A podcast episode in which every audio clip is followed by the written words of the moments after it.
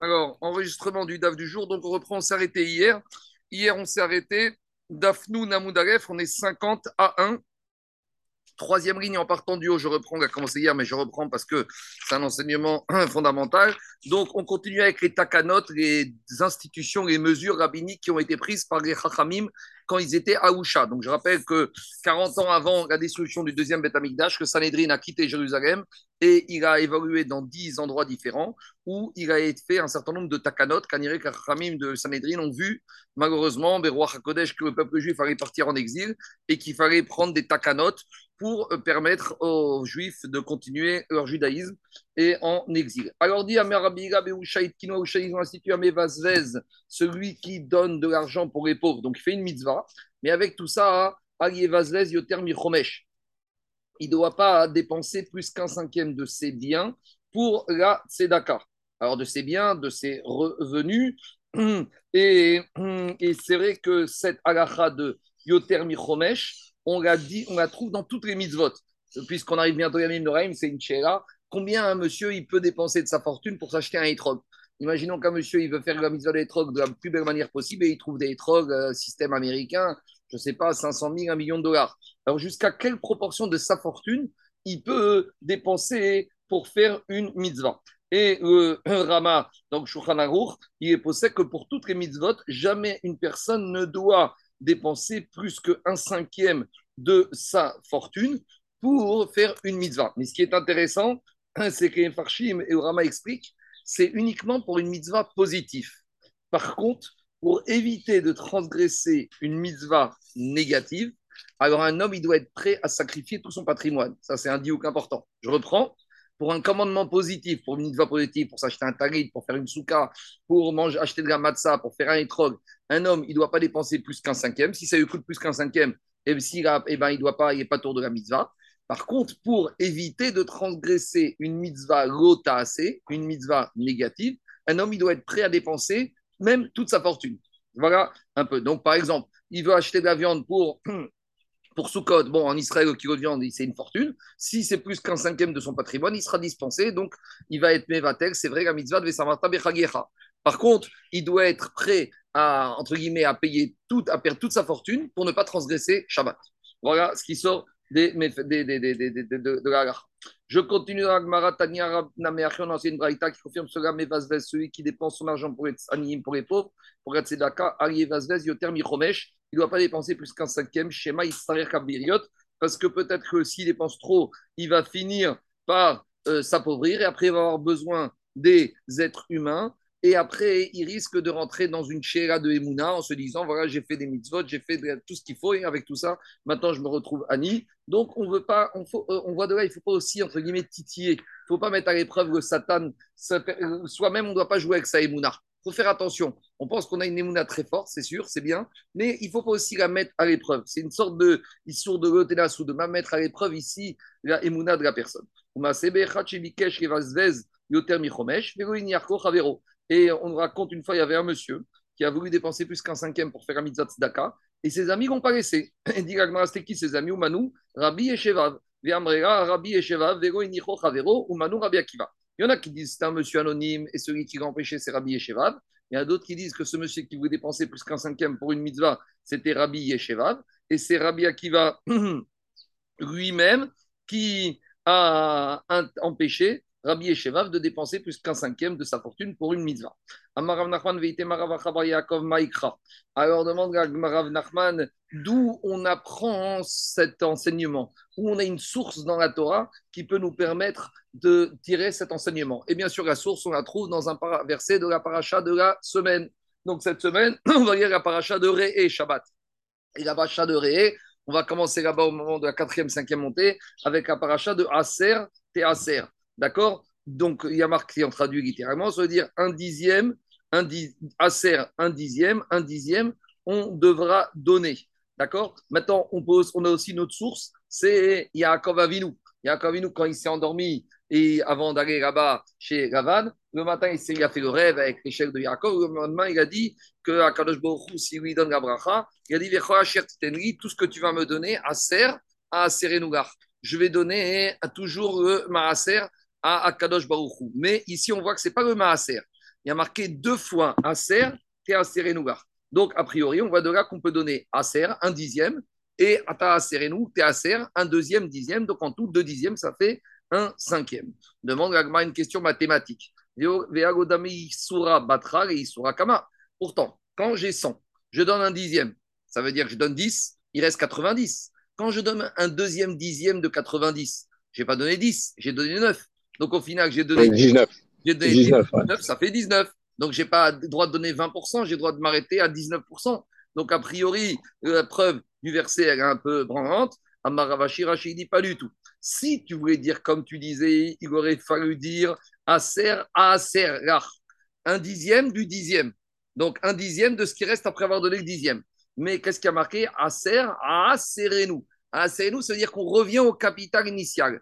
Aser, tu donnes un dixième du capital initial. À Aserenu, tu redonnes un dixième du capital initial. À Aserenu, Levatra Kikama. Le deuxième dixième que tu donnes, il doit être le même que le premier dixième. Donc le premier dixième, c'était par rapport au capital initial. Le deuxième dixième, c'est par rapport au capital initial. Donc qu'est-ce qu'on voit de là? Jusqu'à présent, on a vu trois enseignements de Ravira par rapport aux trois takanot qui ont été enseignés à Usha. Donc Agmara nous dit Marishi ou Shmot Ces trois takanot qui ont été faites à Usha, enseignées par Ravira, Mitmaatot Ve'orechot. Si tu veux te rappeler ces trois takanot, les trois canotes, à chaque fois, ils ont terminé par Abiyiga, mais elles diminuent. Ça veut dire que quoi? La première takana, on a dit au nom de Resh qui a dit au nom de Rabbi Yossi Barabe Donc c'était Ravira au nom de Resh au nom de Rabbi Yossi Barabe La deuxième takana, c'était Rabira au nom de Resh Et la troisième takana, Rabira, il a dit lui-même les simaner, tanim, kidvu ou. On continue. Amaravitzrak. On continue avec une autre takana qui a été faite par Yitzhak. On revient un peu au souci d'éducation des chiouvs des parents vis-à-vis des enfants dans l'éducation. Amar Yitzhak, a dit Beusha Itkinu. Aoucha, ils ont été institués chez Adam Midgalgel Imbeno. Qu'un homme, il doit se comporter avec gentillesse et avec douceur avec son fils si son fils ne veut pas refuser, ne veut pas étudier la Torah. Donc, si on a un fils qui ne veut pas étudier la Torah, alors Aoucha, ils ont institué ils ont donné aux, parents, c'est pas la peine de rentrer dedans, faut pas être violent, faut pas être sévère, il faut être gentil, il faut être doux. Diagmara ad Ça, c'est valable jusqu'à 12 ans. Mikan à partir de 12 ans, Yored Il faut que le père, si le fils ne veut pas étudier, il faut que le père soit prêt à le violenter avec un bâton, euh, même d'Irachi, le privé de nourriture. Bon, bien sûr, de nos jours, c'est plus tellement d'actualité, mais à l'époque, euh, il n'y a pas de si longtemps, c'est comme ça qu'il fallait faire. Maintenant, les générations ont changé. Donc, tous les éducateurs, tous les rabbins disent que même après 12 ans, il faut se comporter avec gentillesse et avec euh, nachat. Alors, demande à Kabel. Pourtant, Rav, il a dit à Rav Barshilat, c'était c'était celui qui enseignait aux enfants. Il y a une Gemara connue, j'ai oublié la source, mais il y a marqué comme ça dans la Gemara, je crois que c'est dans Megillah. Mibne Banav Shel Aman, Torah Bebnebrak. Les petits-enfants de Haman, ils ont étudié la Torah à. Oumanou. Et c'est qui les petits-enfants de Haman Rabbi Shemuel Bar Shirat. C'est Rabbi Shemuel Bar Shirat. C'était un petit-fils de Haman qui, lui, apprenait aux enfants. C'est le Mida Keneged Mida. Haman, il a voulu tuer Mordechai et le peuple juif. Et quand il est venu à Man trouver Mordechai au moment de l'emmener pour lui faire la promenade, il a trouvé que Mordechai était en train d'enseigner aux enfants. Et Agmaré, on avait vu qu'il avait dit si les Israël sont capables de ça, d'enseigner à des enfants, Ikrot Kemitsa, jamais on pourra arriver à les détruire. Le Mida Keneged Mida, c'est quand il a voulu détruire le peuple juif. Aman lui-même, il s'est retrouvé avec un petit-fils qui était Megamed Tinokot, qui s'appelait Rav Shmuel Barshirat. Il y a un très beau chilo pour ceux qui s'intéressent sur ça, parce que Shirat, c'est les rachetevot de Shipiti Hachem, l'énergie Tamid. Tamid, En, tout cas, le c'est un éducateur. Et qu'est-ce qu'il a dit Rav Shmuel qui était professeur dans les écoles, dans les shivot, dans les chadarim? Batsir mi barshit, un élève qui a moins de 6 ans, l'autre kabel, ne l'accepte pas pour, ne l'accepte pas à l'école, trop jeune. Barshit, à partir du moment où il a 6 ans, kabil ou sphéré ketora. Accepte-le à l'école et tu vas le gaver de, de Torah comme on gave les taureaux. Tu vas le, gaver. Donc, qu'est-ce qu'on voit de là? On voit de là qu'a priori, la notion de gavage, c'est une notion un peu forcée. Donc, on voit qu'un enfant, dès qu'il a 6 ans, eh ben, même les professeurs, les parents doivent le gaver, doivent un peu le forcer. Donc, c'est contraire à l'enseignement de Ravitsrak qui a dit que d'après Atakana de Usha, jusqu'à 12 ans, il ne faut pas être trop sévère. Répond Agmara, in, c'est vrai, ça fait les Ketora. À partir de 6 ans, il faut les gaver, mais au sens noble du terme. Il faut les abreuver, il faut leur enseigner, pas avec force, mais les gaver que enseigner les paroles de Torah. Miou. Cependant, s'il ne veut pas trop apprendre enfant, et Noé aurait dit comme il a dit Ravitsa, il ne faut pas être violent avec eux.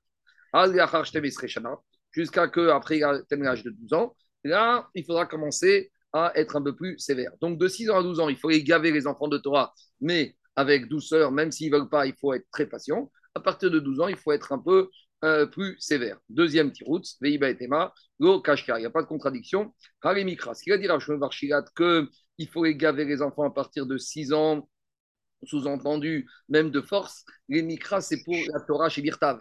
Système Maroc, on apprend les Tamim, on apprend les parachutes, on apprend l'Aftarot, on apprend les Teirim, on apprend les, on apprend les Kinot, on apprend tout par cœur et même avec le bâton. VA, est-ce que Ravitra qui a dit qu'à partir de 12 ans, il faut être un peu plus sévère? Les Mishnah, c'est tout ce qui est Mishnah, Gmara, raisonnement. Là, à partir de 12 ans, il faut être sévère si l'enfant ne veut pas assimiler parce que c'est un âge où il faut commencer à étudier la Mishnah et la Gemara. Des Amarabaye, et d'où euh, on voit qu'il Oui. Le, petit-fils, euh, d'où il a le petit-fils euh, Aman, parce qu'on a tué tous ses fils? On, non, non. Alors, par une fille. Il y, a plusieurs questions. C'est la question des Farshim qui pose que on n'a pas, il n'y a pas marqué dans la Megillah qu'on a tué tous les fils. Il y a marqué Aseret Bene Aman Tagou. Il y a marqué qu'on a tué ah. tous fils. Maintenant, toi, la question que tu poses, je vais dire, en fait, ça revient à une autre question. Je pense que j'en avais parlé à l'époque. C'est une question, c'est que normalement, on n'a pas le droit d'être Mekabel des guérims de Amalek. Or, la question est la suivante. C'est que Aman, c'est Amalek, hein, d'accord euh, Ça, c'est la dracha dans toutes les synagogues. Donc, la question, c'est comment ça se passe. Alors, une, réponse, une réponse, Jacob, qui permet de répondre à la question, c'est que c'était un petit-fils par sa fille. Or, chez le Goy, c'est le père. Donc, sa fille, elle est Amalek. Sa fille, s'est mariée avec, avec un Perse. Et le petit-fils c'est le petit-fils par la fille de Hamad. Donc là, on a répondu à tes deux questions. Même si tu dis que tes filles n'ont pas été tuées. Et en plus, ça répond à la question qu'on est Mekabel, euh, qu'on n'a pas été Mekabel des Amalek au sein du peuple juif. Et que ça, c'est comme il est descendant de son père était perse, était euh, irakien ou je sais pas quoi, babylonien. On pouvait accepter. Il y, a, beaucoup d'autres tiroutsim. Hein. Il y a beaucoup d'autres tiroutsim par rapport à ça. C'est bon? D'où on voit qu'il y a une chirouk sur la, sévérité dans l'éducation entre l'apprentissage de la Torah et l'apprentissage de Mishnah et Gemara. Toujours on rappelle que Abaye est orphelin de mère, donc c'est sa nourrice qui lui a dit, Barchit, sa nourrice lui a dit Abaye, un enfant quand il a 6 ans, les Mikra, il faut lui apprendre la Mishnah. Bareser, quand il a 10 ans, les. On commence les Mishnayot. Bartressar, quand il a 13 ans, les Taranita, et donc, ce n'est pas 13 ans ici, c'est 12 ans et un jour. Ça commence le chinour, que à Kippour, il doit jeûner 24 heures. D'accord? Alors, avant 12 ans, on éduque les enfants à jeûner charot, quelques heures.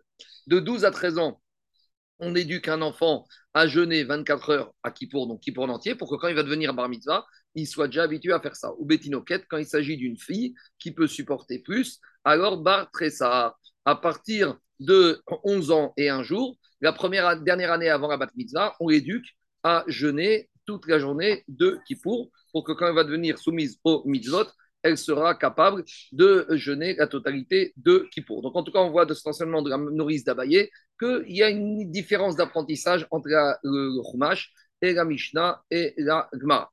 Maintenant, la Gemara ramène un autre enseignement, puisqu'on a commencé à parler de l'enseignement de Abaye au nom de sa nourrice qui n'a rien à voir avec ce qu'on dit précédemment, mais derrière Hagav Ragman nous ramène ça. Marabayam Reyem, avait dit que sa nourrice lui a dit Hay Barshit, un enfant de 6 ans, des Tarkare Akarava, qui a été mordu par un scorpion, Beyoma de Mishkamshit, le jour où il termine ses 6 années, donc le jour de son anniversaire des 6 ans. Si ce jour-là il a été mordu par un serpent, l'enfant il ne peut pas vivre, sauf si on lui fait une thérapie bien précise. C'est quoi la thérapie? Maï Assouté, c'est quoi la guérison? Tu as dit scorpion ou serpent? Tu as commencé par tu as dit scorpion et après tu passais à serpent. Non, Akrash, c'est scorpion. Je, me suis trompé. Nahash, c'est serpent. Akrav, c'est scorpion. Nahash va Akravim.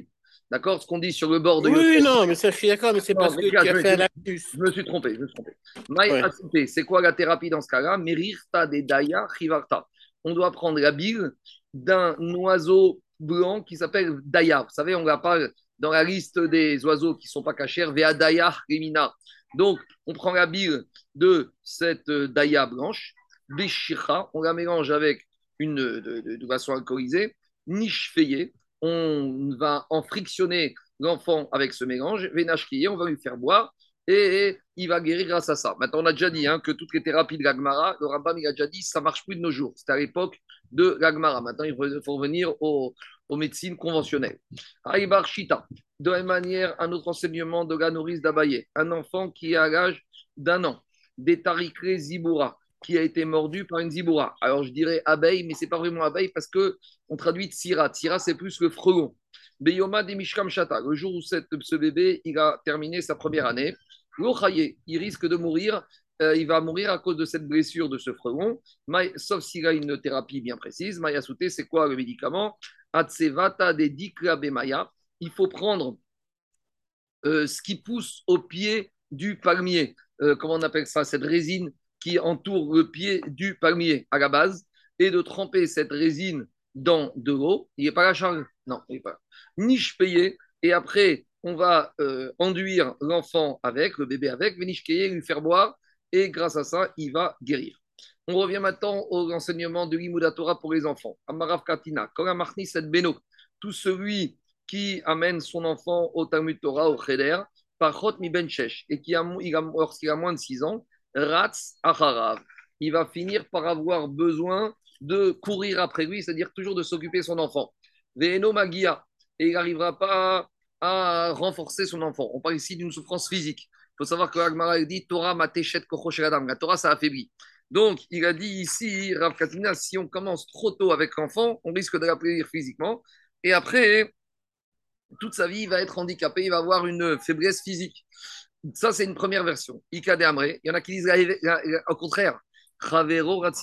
Si on emmène tôt, jeune, un enfant au Talmud Torah, c'est pas le père qui va courir après lui pour l'aider, c'est ses amis qui vont poursuivre cet enfant pour avoir accès à la connaissance de la Torah de cet enfant. Et personne n'arrivera à son niveau parce qu'il a commencé tellement jeune que plus on commence jeune la Torah, plus après on est rempli de Torah. Donc a priori, on a deux halakhot contraires.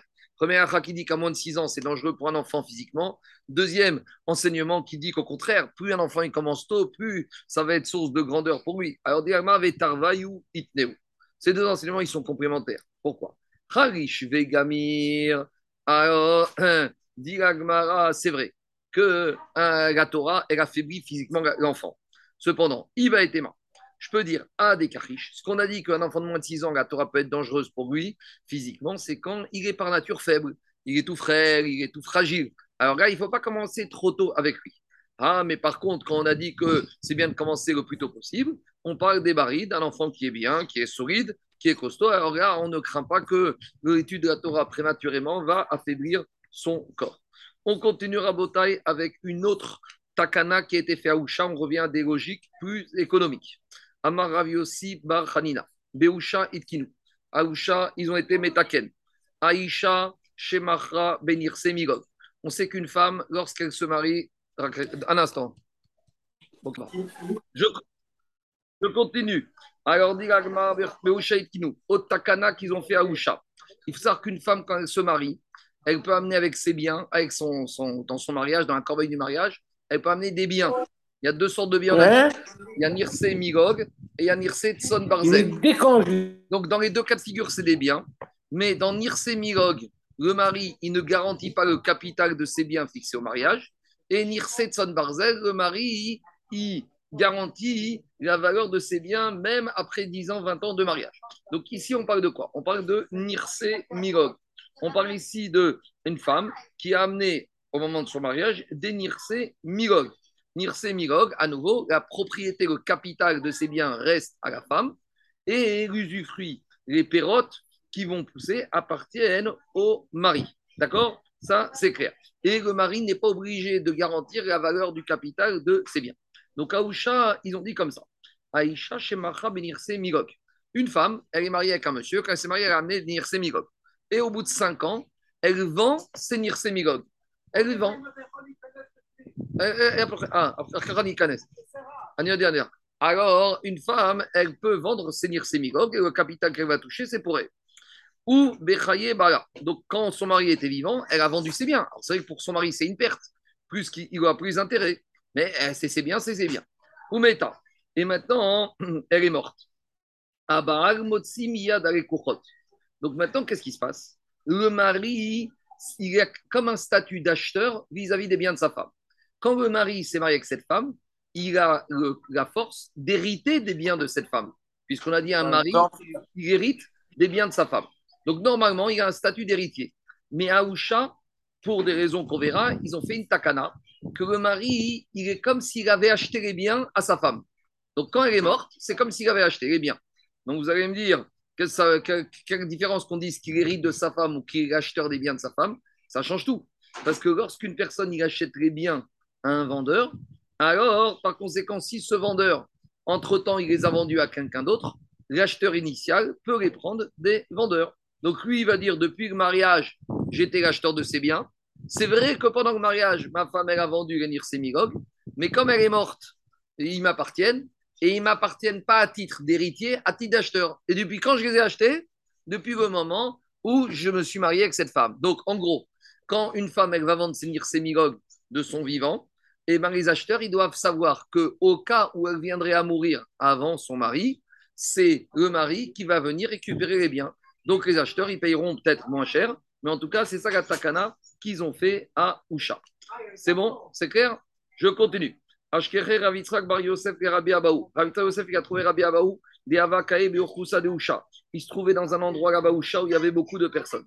Amaré, ils ont demandé à Ravitzrak Bar Yosef Rabbi Abaou, Man Maradishmatata de Usha.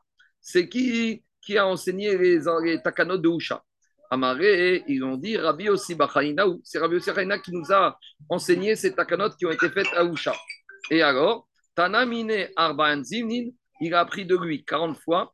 Et Vedamere Keman Deman Et après, ça lui a laissé penser que c'est comme si c'était dans sa poche. C'est-à-dire que on voit de là que pour qu'un enseignement il soit vraiment acquis et il soit totalement assimilé, il faut l'avoir répété un minimum de 40 fois. Voilà l'enseignement qui ont été dit par Rabbi ce qu'il a appris de là. Je continue. Dit Agmara. Et on n'avait pas vu dans Gmara, je pense que dans Brachot, c'est 100 fois. 100 fois. Une fois, justement. mais Kanirek ici, Kanirek dans Brachot, c'est plus des raisonnements. Ici, plus c'est plus takanot, c'est des takanot, c'est des, des, règles, des règles qu'il faut retenir. Kanirek, peut-être, on verra, on verra, on verra. Je continue. Dit Agmara. Ashre, maintenant Agmara, il revient au Inyan de l'obligation de nourrir ses enfants. Donc on a commencé avec ça avant-hier. Est-ce que dans la Mishnah, est-ce qu'un père est obligé de nourrir ses enfants? On a vu les trois chitotes, Rabbi Meir, Rabbi Yehuda, Rabbi Khan, Ben Deroka. Donc maintenant, Gagmara va nous ramener des psukim, justement, qui nous parlent de l'importance de nourrir ses enfants, même si, comme on a dit, d'après la règle stricte, à précisant, un père n'a pas obligation de nourrir ses garçons et ses filles, mais malgré tout, c'est un bon conseil de le faire. Dit marqué dans Terim, Shomre, Mishpat, Ose, Ose, Tzedaka, Bechol, Et. Heureux celui qui garde la, règle, la mishpat, et qui fait tzedaka, qui fait de la charité à tout moment. Demande Comment David Amer il peut dire qu'une personne il fait de la tzedaka en permanence?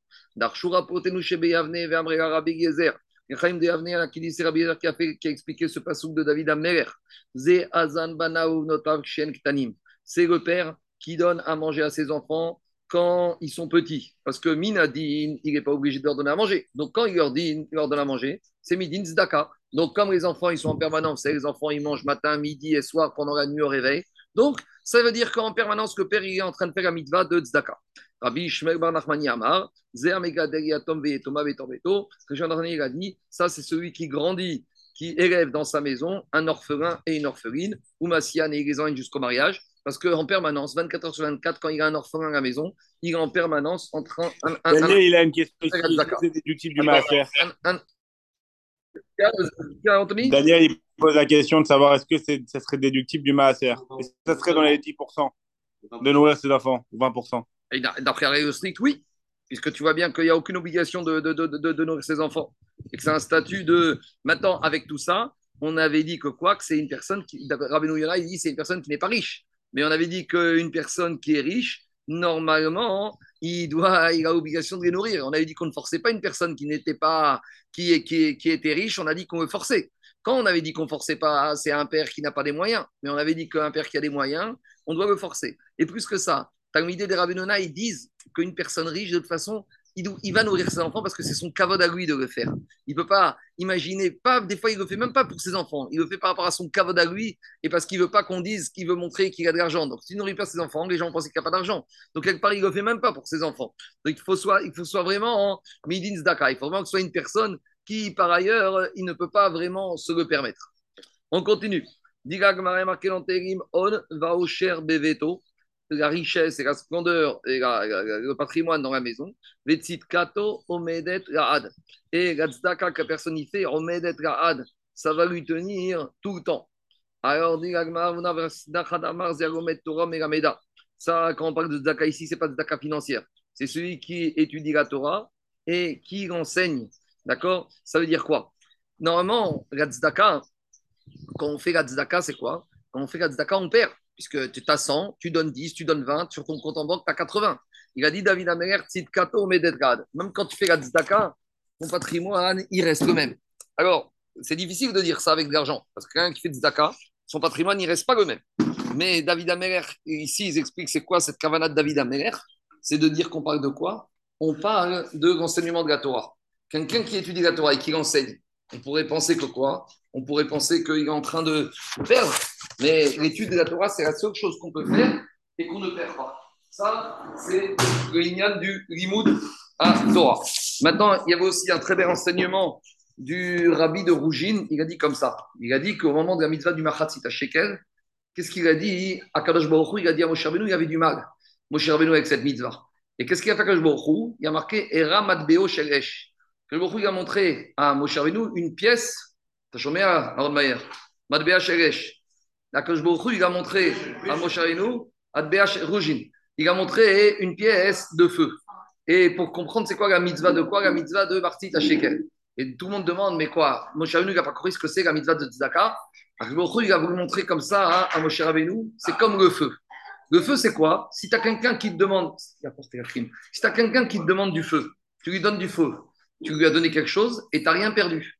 Eh bien, il a voulu dire à Moshe Rabbeinu, tu vas dire au Israël, quand ils vont donner Machatzit à Shekel, quand ils vont donner Tzedaka, même s'ils ont l'impression qu'ils perdent, quand on donne Tzedaka, on ne perd rien du tout.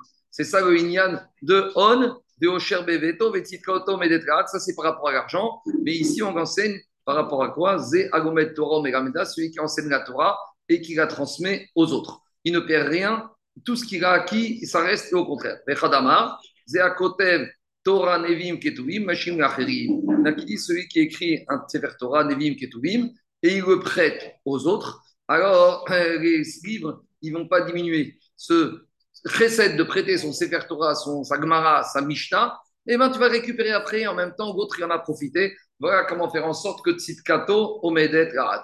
Continue le passage de Terim, Revanim, Evanechas, qu'on dit tous les jours. Shalom à Israël tu vas avoir des enfants chez tes enfants. Donc, en gros, beaucoup te promet que tu auras des petits-enfants.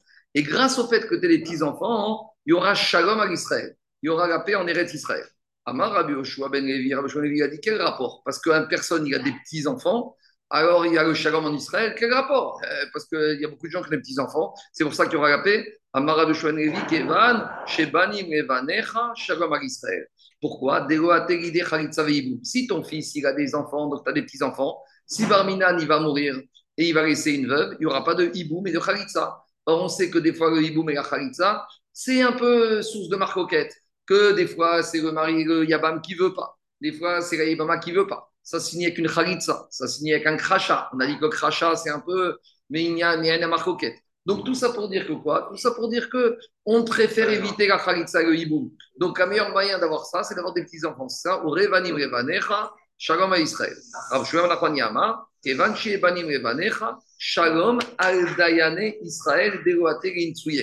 En général, hein, en général, quand une personne il a des enfants et des petits-enfants, au moins quand il va mourir, l'héritage, il y aura peut-être un peu de dispute, mais ça va rester au niveau des enfants. Tandis quand il n'y a pas d'enfants, alors là, il y a le canton, il y a la tata, il y a le cousin, il y a le petit frère, il y a le rabbin, le petit frère, il y a toute la famille qui va venir, et là, les règles ne sont pas claires. Quand il y a des enfants, des garçons, Des fois, il y a peut-être un peu de marque mais au moins, c'est clair et net, c'est qui qui récupère l'héritage. Mais quand il n'y a pas d'enfant, alors là, il y a beaucoup de gens qui vont venir se prétendre être de la famille et les récipiendaires de l'héritage de, ce monsieur qui est Nifta. Je continue maintenant à Gmar. Zemitrash Dara. Je continue.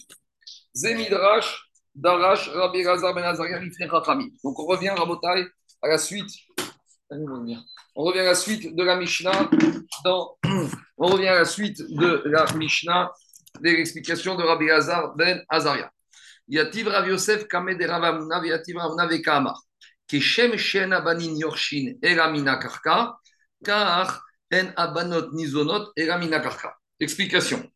On a vu dans la Mishnah que les Chachamim Aoucha, ils ont été métaken. Que il y a ce qu'on appelle Ketuvat Banin Dirchin. Je reprends, c'est quoi Ketuvat Banin Dirchin Ketuvat Banin des fois, il y a un monsieur qui veut marier sa fille. Et il n'a qu'une fille, par exemple, et il a beaucoup de biens. Donc, il va, il va transmettre tous ses biens à sa fille et il est heureux de ça. Mais maintenant, sa fille est mariée avec un monsieur qui a des garçons d'un précédent mariage.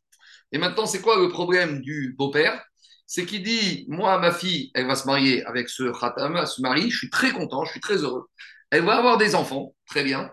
Maintenant, ma fille, elle va hériter de mes biens quand je vais mourir, très bien. Et si ma fille, elle meurt avant son mari, son mari va hériter de tous les biens de ma fille, très bien. Mais après, quand le mari va mourir, qui va se partager l'héritage? Tous les enfants du mari. Or, il y a des enfants du mari qui ne sont pas les petits-enfants de ce beau-père. Donc lui, il veut que tous les biens qui lui appartenaient à lui, qui vont venir à sa fille, ils aillent aux enfants de sa fille. Donc à cause de ça, les Chakam, ils ont institué qu'on faisait ce qu'on appelle Ketuvat Banin Dichin. Dans la Ketuva, il y avait une Ketuva spéciale dans les cas de figure où le beau-père avait de l'argent, qui prévoyait qu'après la mort de la maman, après la mort du papa, eh ben, c'est les garçons de la maman uniquement qui hériteront des biens qui appartenaient à la maman et préalablement au grand-père. Donc, a priori, vient un Rav Yosef Kenaona et dit comme ça ce système de Ketuvat Banin a priori, ne peut fonctionner que pour des biens immobiliers. Je dis bien a priori à ce stade-là. Ça veut dire que si au grand-père, il avait des biens immobiliers, on peut faire ce système-là. Mais si, par exemple, il avait des lingots d'or ou il avait euh, des actions, eh ben, ça marche pas, ça passera pas uniquement aux enfants de sa fille, a priori. Donc, dit Ragmara, car enabanot nizonot era minakarka.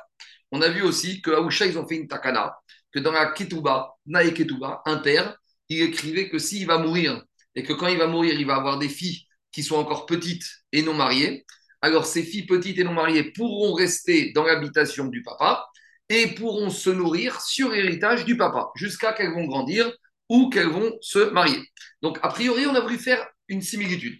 De la même manière que Ketuvat Banin ne concerne que les biens immobiliers, de la même manière, les maisonnotes des filles orphelines ne pourraient être prises que sur la partie immobilière de l'héritage. Donc, a priori, ça veut dire que si un père est mort, on va aller au cas limite, il a laissé 100 millions de, lingots d'or et il a des filles orphelines, et eh ben les filles orphelines ne pourront pas prendre des lingots d'or pour se nourrir. Pourquoi? Parce qu'a priori, si on lit l'enseignement ici, la takana de Usha qui donne une sécurité alimentaire aux filles, c'est uniquement sur les biens immobiliers du papa. A priori, je dis bien. Demande à Gmara, Avash, Areha, Kure, Alma. Tous ceux qui ont entendu cet enseignement ont commencé à faire du bruit. Pourquoi? Parce que, a priori, ici, quoi Au début, ils ont pensé que quoi? Ils ont pensé que cet enseignement parle de quoi? Parle de l'héritage classique de la Torah. Et donc, ils ont voulu comprendre que même Minatora, entre guillemets, même Minatora, entre guillemets, les enfants ne vont hériter que les biens immobiliers. Des Shavik, Ara ou des Celui qui a laissé les biens immobiliers, il va les faire hériter à ses fils. Ou des gros Shavik, et Mais celui hein, qui n'a pas laissé des biens immobiliers, les enfants, ils vont pas hériter. Donc, a priori, au début, ils ont compris que Ravna, il parlait que de quoi? Que des héritages classiques de la Torah. Et donc, il y a un problème. Alors, Marie Yosef, Yosef lui a dit, tu n'as pas compris. Vedirma ketuvat benin dichin kamar. Ce que Ravamnuna, il a dit que on les garçons ne vont hériter que des biens immobiliers, c'est uniquement par rapport à ce cas spécifique de Ketuvat Benin Dichin. Par rapport à Ketuvat Benin Dichin, là, qu'est-ce qui se passe? Là, les, les, garçons vont hériter de leur mère que les biens immobiliers. D'accord? Ça, c'est la ketakana des Chachamim. D'accord? Et si par contre le grand-père, il avait laissé des lingots d'or, que la femme, la fille a hérité des lingots d'or, qu'après elle est morte, que le mari a hérité des lingots d'or, eh bien tous les fils vont se partager ensemble uniquement, et ils vont se partager ensemble, même ceux qui ne sont pas les vrais fils de la mère, eh ben, ils vont se partager les lingots d'or. Donc, en gros, tout ça pour dire que le système de Ketuvat Benin Dirhin n'a été institué par les Chachamim que pour les biens immobiliers. Et donc, de la même manière, on a voulu dire que la takana des chachamim, que les filles orphelines de leur père pourront se nourrir jusqu'à leur mariage, qu'elles vont grandir des biens du père, c'est uniquement sur les biens immobiliers laissés par le père. Demande à Marie Ravna, il a dit Est-ce que c'est un homme grand qui a bien compris ce que j'ai dit? Ça veut dire que Vadaï que ça peut pas être, on peut pas apprendre l'enseignement des mésonotes des jeunes filles de l'héritage de Bénin d'Ichin. Donc, est-ce que tu es sûr qu'on doit apprendre un enseignement l'un de l'autre? Alors, dit Agmara, c'est pas évident que ce soit la même chose, qu'on peut apprendre l'un de l'autre, ou on peut comprendre aussi d'une autre manière qu'on peut apprendre l'un de l'autre. Donc, à ce stade-là, qu'est-ce qui sort? À ce stade-là, il sort que ces deux takanotes qui ont été faits à Usha dans le système des Ketuvot, c'est uniquement par rapport aux biens immobiliers. Donc, à Ketuvot Benin des fils qui hériteront des biens de la mère, de leur vraie mère, c'est uniquement sur les biens immobiliers. De la même manière, les filles ne pourront se nourrir pour les maisonnotes uniquement à partir des biens immobiliers que le père a laissés. Je dis bien à ce stade-là, parce que Agmara maintenant nous ramène une histoire. Amara Priya Yosef, Rav Zan, Mérité d'Aria. Et Rabbi Chia nous raconte qu'une fois, qu'est-ce qui s'est passé? Une fois, il s'est passé qu'il y a des orphelines qui sont venues chez euh, Rav, chez Rav. Et elles ont dit, on n'a pas de quoi manger, notre père est mort. Très bien. Alors euh, Rav a dit, bah, est-ce que votre père avait des biens? Oui. Bah, allez prendre votre nourriture chez votre père. Et notre père, oui, mais ils ne veulent pas les frères. Pourquoi? Parce que notre père n'a laissé que des biens mobiliers. Il était dans les céréales. Et Rav a dit, c'est pas grave. Vous allez prendre des céréales chez des aliyah qui se trouve dans la Aliyah. Alors, deux manières de comprendre Aliyah. Aliyah, en général, c'est le grenier. Donc, Kaniré, le pshat, c'est quoi? C'est que Rav, il a autorisé les orphelines à se nourrir même sur des biens mobiliers de leur père. Donc, a priori, c'est contraire à ce qu'on vient de dire. C'est contraire à l'enseignement qui a été ramené par Rav Yosef. Donc, on va expliquer. Donc, dit Agmara Ibayareu. Par rapport à ce digne de Rav, on s'est posé la question.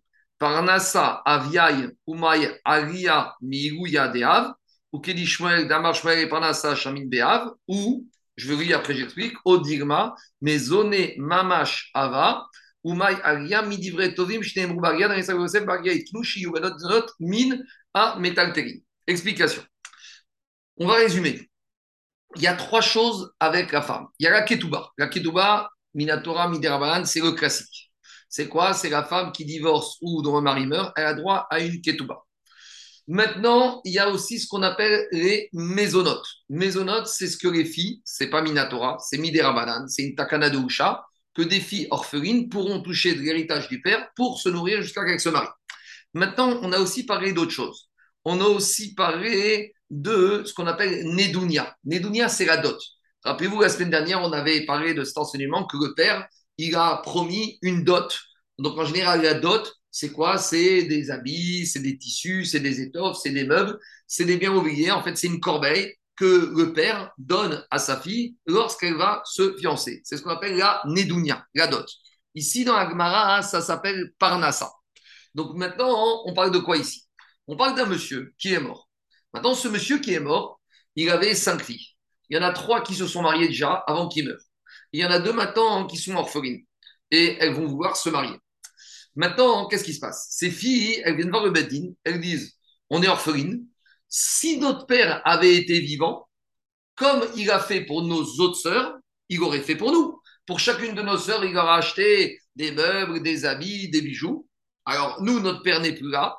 Alors, s'il avait été vivant, il nous aurait donné aussi notre dot quand on se serait marié. Donc maintenant, certes, on n'a pas le droit à l'héritage. Certes, on a droit aux mésonotes.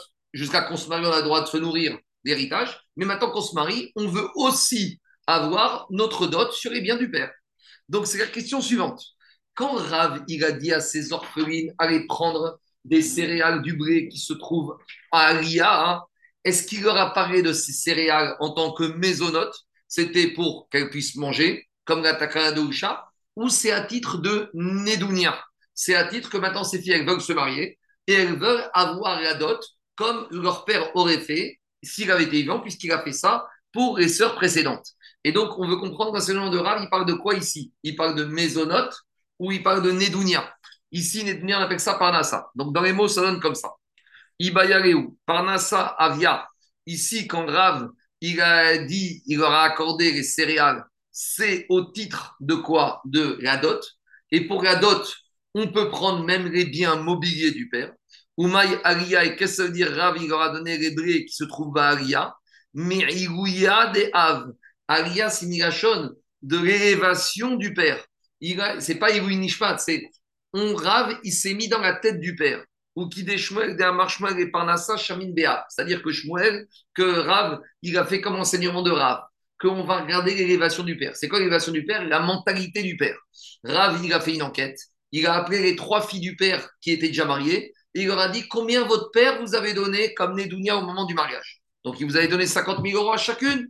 Alors maintenant, ces deux orphelines, que leur père n'est plus vivant, quand elles viennent voir Rav, elles leur disent on veut notre Nedounia. Alors Rav a dit, vous avez droit à 50 000 euros chacune, et cette Nedounia, cette Panassa, vous pouvez même la saisir sur les biens mobiliers laissés par votre père. Ça, c'est la première façon de voir les choses.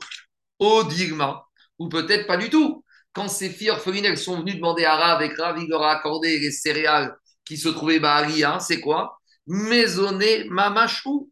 Il elles ne voulaient pas du tout encore se marier ou elles ne voulaient pas mettre de côté la dot, elles voulaient manger, elles avaient faim. Et comme leur père était mort, elles ont dit on a droit. Et a priori, quoi? Mais normalement, qu'est-ce qu'on vient de voir dans l'enseignement? Que pour les maisonnotes, les filles orphelines, elles peuvent saisir que des biens immobiliers. Et Ravi a dit non, même des biens mobiliers, même elles peuvent prendre des céréales. Et d'où il a sorti ça Umay il a dit Midvarim Shenem il s'est basé sur des enseignements qui ont été dits par les Chachamim Baria en haut, dans le grenier. À l'époque, des Chachamim, ils se cachaient dans les greniers pour enseigner la Torah. Des Amar, Bar Yosef, Baria et. Dans la Ria, ils ont institué chez Banot, Nizonot, Af, Mina, Metalterin.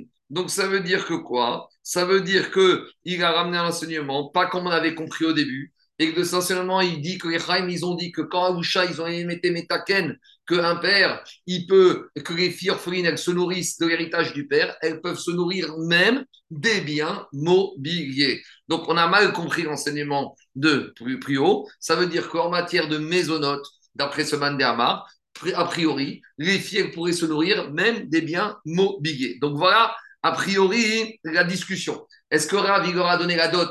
Et si vous regardez la dot, je comprends que c'est même des biens mobiliers, c'est cohérent à ce qu'on a vu au début de la Souga. Ou peut-être grave, il va vous dire, même pour les maisons, vous pouvez vous servir de biens mobiliers. Et là, ça vient contredire ou ça vient euh, nuancer l'enseignement qu'on a vu plus haut. C'est bon, la question de ou pas? Il y a des questions? S'il n'y a pas de questions, je continue. Donc, Agmara va amener la preuve pour montrer que même en matière de maisonnotes, et pas de Nedounia, et eh ben les filles, elles peuvent se servir de l'héritage mobilier du père. Et c'est logique. Et c'est logique. Pourquoi c'est logique? Parce que quand les femmes ont été métaken que des filles, elles se nourrissent de l'héritage du père, c'est pas métabère de dire qu'ils ont fait une différence entre les biens mobiliers et biens immobiliers. Sur la Ketouva Banin Dichin, ça je peux comprendre que le grand-père, ça ne concerne que les terrains immobiliers. Mais sur le fait de nourrir les orphelines après la mort du père, c'est plus mistaber de dire que Aoucha, ils ont été métaken que s'il y a des filles orphelines qui n'ont pas de quoi manger, ah, parce que le père, il n'a pas laissé, il y a des gens qui sont dans les métaux, mais ils ont que des métaux. Ah, alors il est milliardaire, le père, parce qu'il n'y a pas de terrain, les orphelines ne peuvent pas se nourrir. C'est pas mistaber de dire comme ça. Et c'est ça que dit Gagma, il y a une preuve, Tashma Beyade, des Rabbi Banayahwa, des Rabbi Baraba, Avou Metalterin Diatme.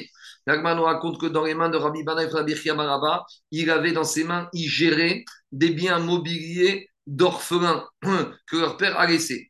à tous les camés des Shmuel. Et il y a des orphelines, justement, de ce père qui sont venus devant Shmuel pour essayer d'avoir un peu de bien mobilier pour se nourrir.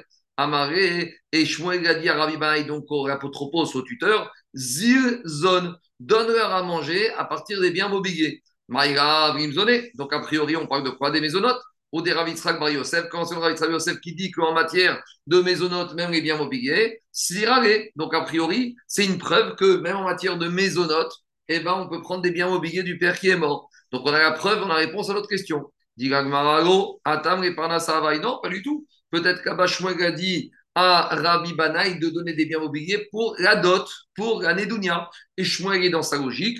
Shmuel est parmi d'avoir Shmuel et Parnassa Shmuel a déjà dit qu'en matière de dot, en matière de Nedounia de Parnassa, on rentre dans la tête du père et on imagine que si le père avait été là, qu'est-ce qu'il aurait donné? Et il aurait donné même des biens mobiliers. Donc voilà, on n'a pas la réponse à notre question. Continue Gmara. Ava Uvda Benarda. Il y avait une histoire qui s'est passée à Narda quand un monsieur est mort et il n'a pas laissé de terrain. Il a laissé uniquement des biens mobiliers.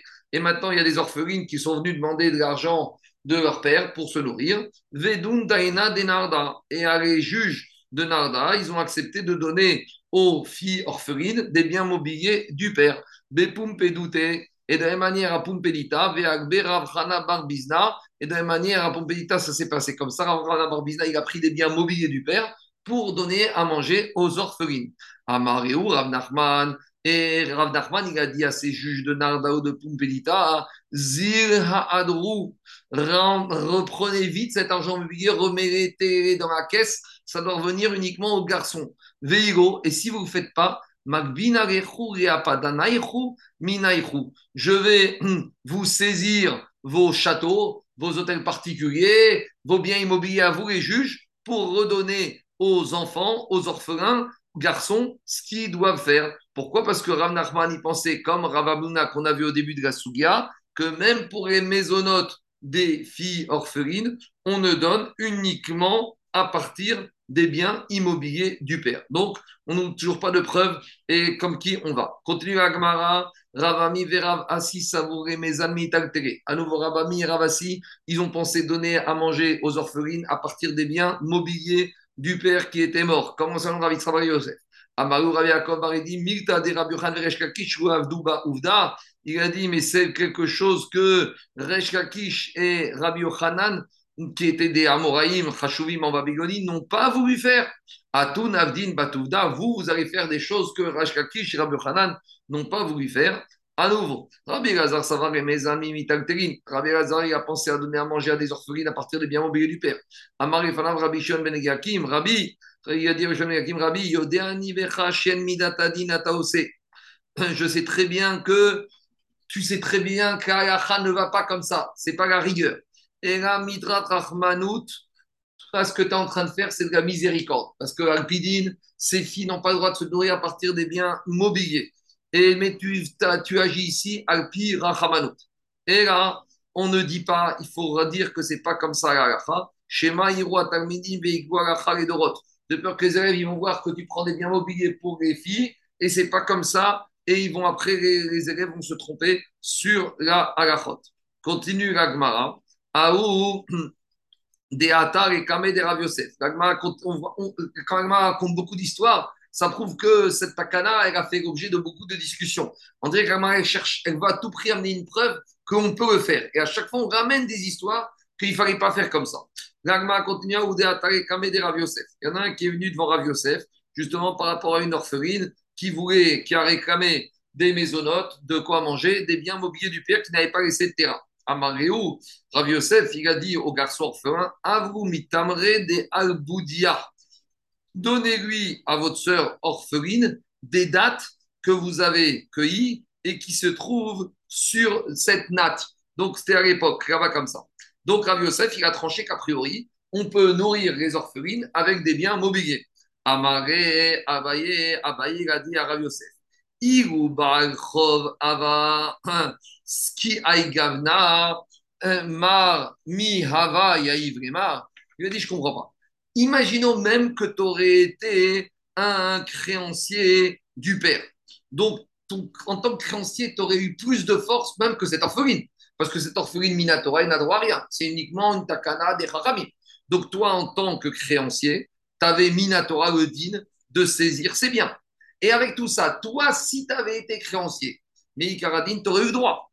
Et Gavna, dans ce cas-là, Miava Yaïv est-ce que on t'aurait donné Pourtant, on a un principe que En Gova Era Mina Mikarkaot, qu'un créancier ne peut saisir ce débiteur que uniquement les biens immobiliers. Les biens immobiliers, c'est pas possible de saisir parce que les biens immobiliers, ça circule. Donc, si déjà toi, qui, Alpidine, tu avais une vraie créance sur leur père, tu n'aurais pas pu saisir des biens mobiliers de l'héritage du père, a fortiori que les filles qui n'ont même pas ce pouvoir Minatora, c'est uniquement Takadat Rachamim, qu'elles n'auront pas le droit de saisir des biens mobiliers de l'héritage des frères, même si c'est pour les maisonnotes. Alors, qu'est-ce qu'il lui a répondu? Amari lui dit Rav Yosef, des Razia et Boudia Kaamina. Lui ai dit, je leur ai pas dit de prendre des dates qui sont cueillies, qui se trouvent dans la natte. C'est quoi ma kavana? Ma kavana, c'est de prendre les dates qui sont déjà mûres, mais qui se trouvent déjà encore sur l'arbre. C'est vrai qu'elles vont finir dans quelques minutes à être dans les nattes, mais comme elles sont encore sur l'arbre, Caniré que quoi? Caniré qu'elles ont encore un statut, un statut de quoi? Un statut immobilier. Alors vous allez me dire, on vient de dire que le père, n'a pas laissé de terrain. S'il n'a pas laissé de terrain, comment il avait des dates? Alors on peut très bien dire que le père, n'avait pas de terrain, mais il a acheté la récolte. Il a acheté que la récolte. Et donc finalement, c'est ça qu'Abaye dit à Yosef, sauf sauf. Mais de toute façon, de toute façon, des fruits qui sont mûrs, qui sont, on a un principe, des fruits qui sont mûrs, qui sont prêts à être cueillis, c'est comme s'ils étaient déjà cueillis. Donc, si c'était déjà cueilli, donc ça veut dire que maintenant, c'est comme s'ils étaient déjà séparés de l'arbre. S'ils étaient comme déjà séparés de l'arbre, c'est déjà des biens qui sont mobiliers. Donc, comment Rav Yosef il a permis Ce que j'aurais dit qu'il faut leur donner des dates qui sont dans la natte, ça veut dire que c'est des dates qui ont besoin encore de rester un peu de temps sur l'arbre donc, si elles ont encore besoin d'être attachées à elles sont encore liées à la terre. Si elles sont encore liées à la terre, ça a encore un statut d'immobilier. Et c'est pour ça que je me suis permis de les donner. En tout cas, on n'a pas fini la souga.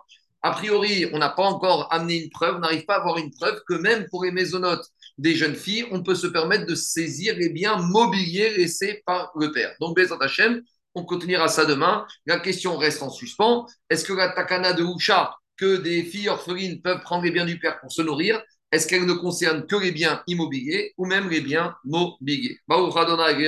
Amen.